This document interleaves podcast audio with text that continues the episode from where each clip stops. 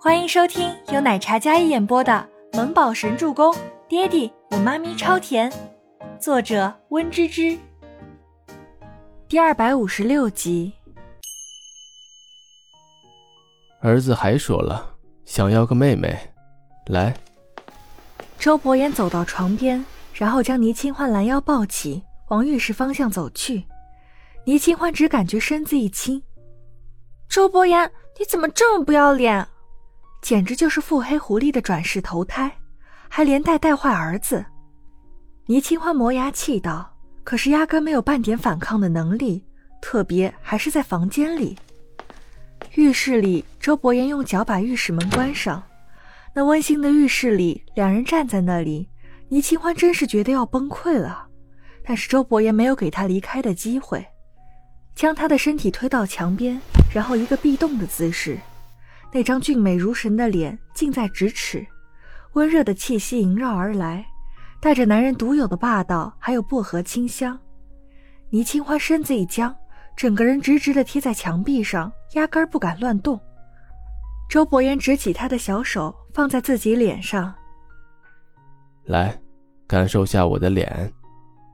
低沉磁性的声音，那深邃的眼神更加撩人。浴室的花洒打开。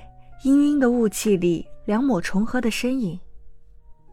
倪清欢早上醒来的时候，周伯言已经起床了，床边贴着一张纸条。睡眼惺忪的倪清欢伸手去将纸条拿过来看，粉嫩的床单里，他伸出一只白皙又滑的小胳膊。我去处理师娘的事情，中午回家陪你吃饭，乖。倪清欢睡在柔软的大床上。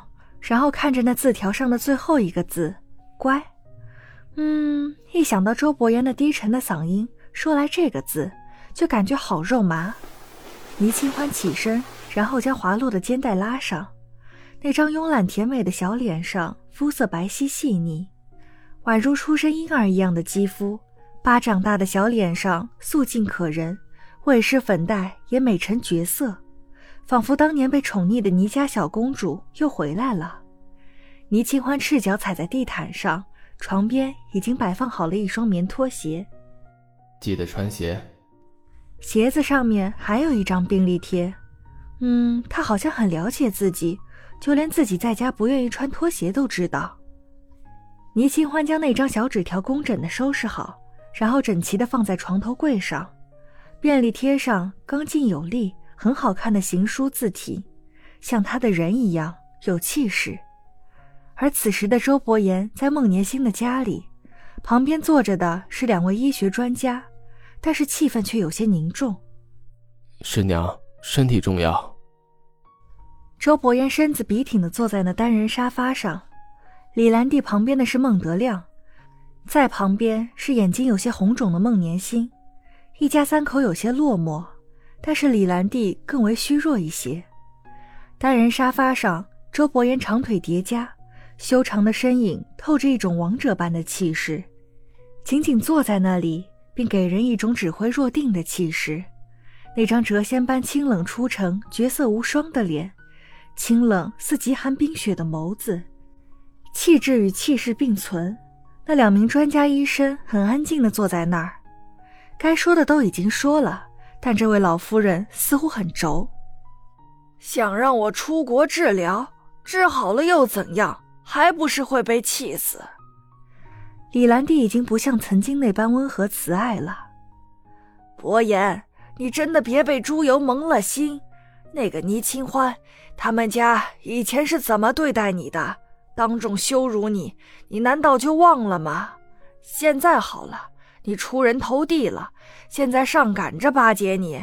他们在那时利用你，听说你还把他妈妈也转移出国治疗，费用高昂。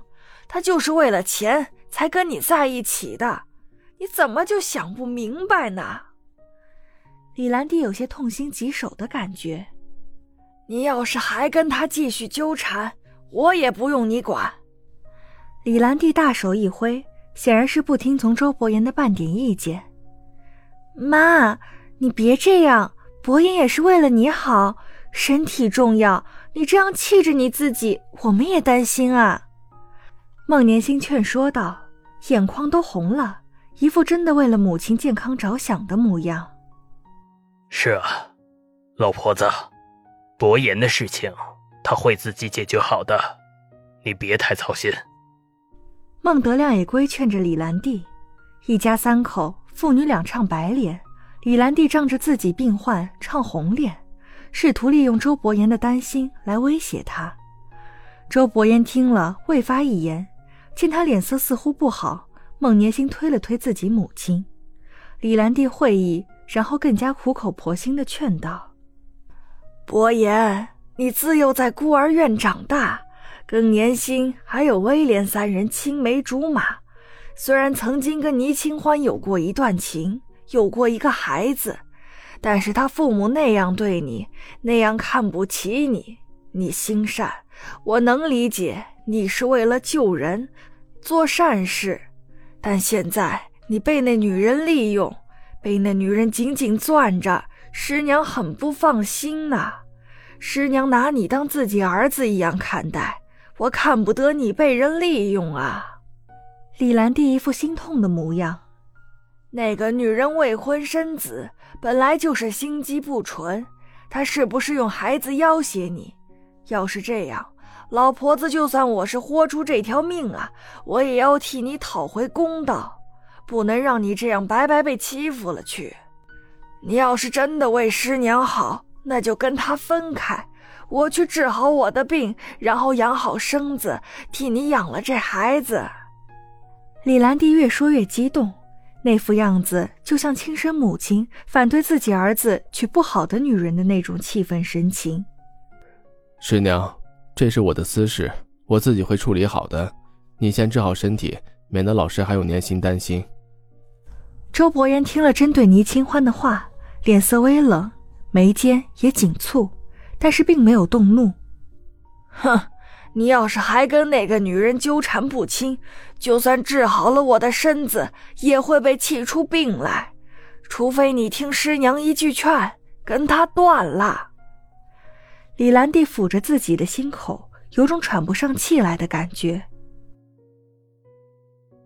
本集播讲完毕，感谢您的收听，我们下集再见。